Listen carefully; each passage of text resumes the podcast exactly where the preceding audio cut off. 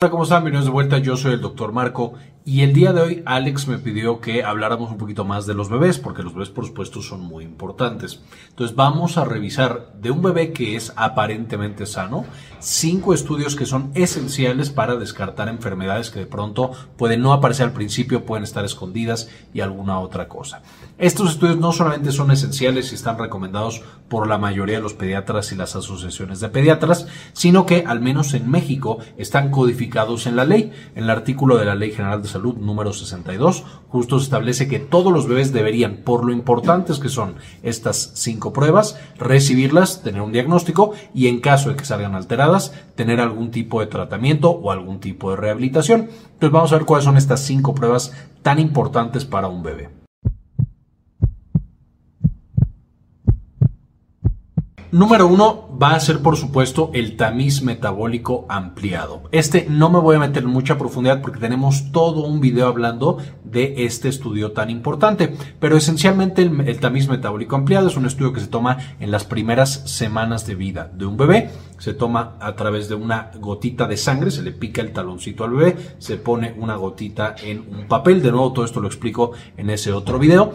Y nos dice si hay alguna enfermedad que no sea visible porque el bebé nace sano, pero conforme pasan las semanas y los meses va adquiriendo o se van acumulando ciertas sustancias tóxicas o hay deficiencia de ciertas hormonas que son súper importantes y eso puede llevar a que el bebé más adelante tenga retraso en alguna capacidad cognitiva, tenga alguna otra alteración metabólica, neurológica y por supuesto en casos muy graves incluso que este paciente fallezca. Algunas de las enfermedades que van a ser detectadas por el tamiz metabólico ampliado van a ser la fenicetonuria, la hiperfenilalanemia, la eh, homocistinuria, el eh, hipotiroidismo congénito, entre otras. Hay una gran cantidad de enfermedades que se detectan con una sola gota de sangre y la mayoría de estas o todas estas cuando se detectan a tiempo con pequeños cambios a través de medicamentos, de dieta o incluso lo de rehabilitación podemos lograr grandes cambios en estos pacientes que sigan siendo sanos, que no tengan alguna otra alteración y es por esto que a todos los bebés recién nacidos debería hacérseles un tamiz metabólico ampliado. Un tamiz eh, visual a estos bebés. Un bebé no nos puede decir si está viendo bien, si ve bien con el ojo derecho pero con el izquierdo no, si de repente le empieza a bajar su capacidad visual. Y el gran problema es que si el ojo cuando nace el bebé no está transmitiendo información al cerebro, básicamente ese nervio se pierde. Un niño que nace ciego, que nace sin ver de un ojo y que no se corrige esta condición, se queda ciego el resto de su vida o con grandes problemas visuales. Entonces por esto se hace este tamiz visual.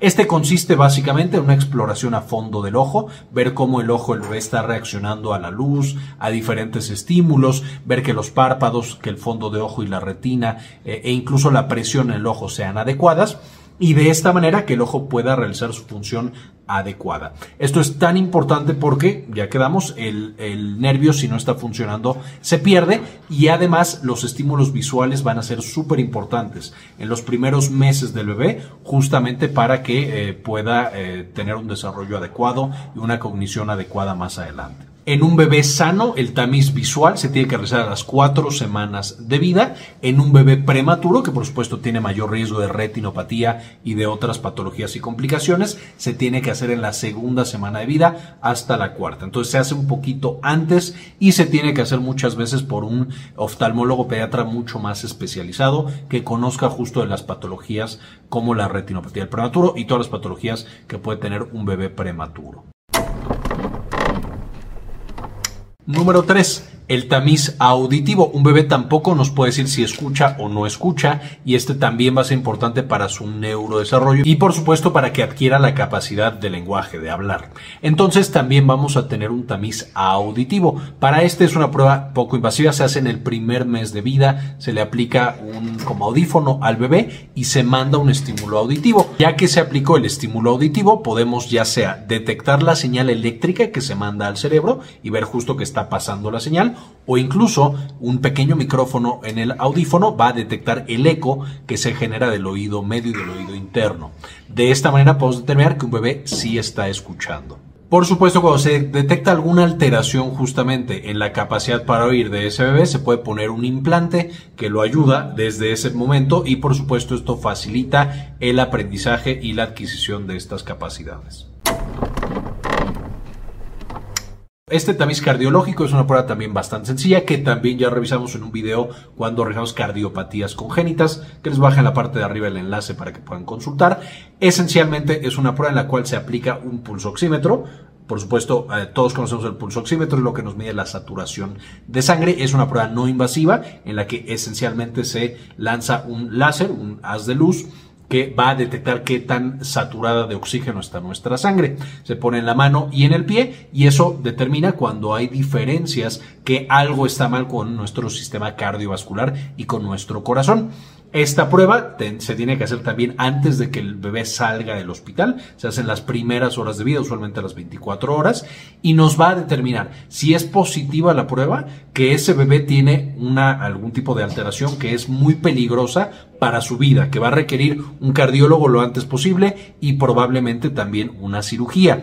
Entonces, si sale positiva, si sale el resultado una cardiopatía, tenemos que ir inmediatamente con un cardiólogo pediatra. Si sale negativa, no significa que el bebé no tenga ninguna malformación cardíaca, solo significa que la malformación cardíaca no va a poner en peligro su vida eh, en, en el corto plazo. Tenemos tiempo para, en caso de que se encuentre algo más, poder ir con calma con el cardiólogo pediatra.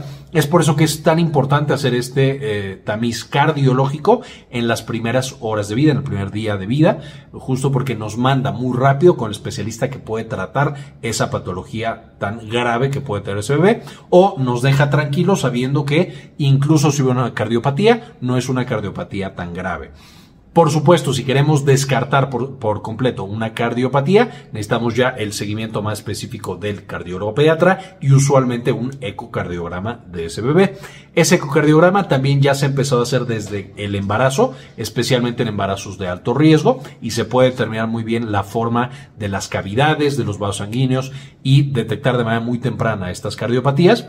Y si no, se hizo durante el embarazo, yendo con un cardiólogo pediatra, por supuesto se puede hacer este estudio para ver la forma y las características del corazón del bebé. Aquí específicamente lo que se va a buscar y es especialmente importante en bebés niñas porque son las que más riesgo tienen de displasia de cadera, pero lo que vamos a buscar justamente son alteraciones de la cadera. Cuando nosotros formamos nuestra cadera, por supuesto se forma el acetábulo y ahí tiene que entrar el fémur. Esta sería la pierna que va a encajar justamente en la cadera. Hay algunas eh, ocasiones en las cuales no están, no encajan de manera adecuada y entonces cuando el bebé trata de caminar, ahí es cuando ya tiene problemas graves y necesitan, eh, se necesita hacer tanto una cirugía como cosas muy invasivas esta misma patología de displasia de cadera o de alguna otra problema entre el acetábulo y el fémur se puede detectar mucho antes y de hecho se recomienda que en el primer año de vida se haga un ultrasonido de la cadera justamente para ver que vayan a encajar más adelante el fémur con este acetábulo.